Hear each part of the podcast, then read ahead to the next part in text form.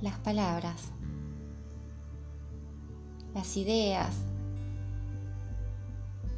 llegan como llega el descanso luego de andar por el afuera.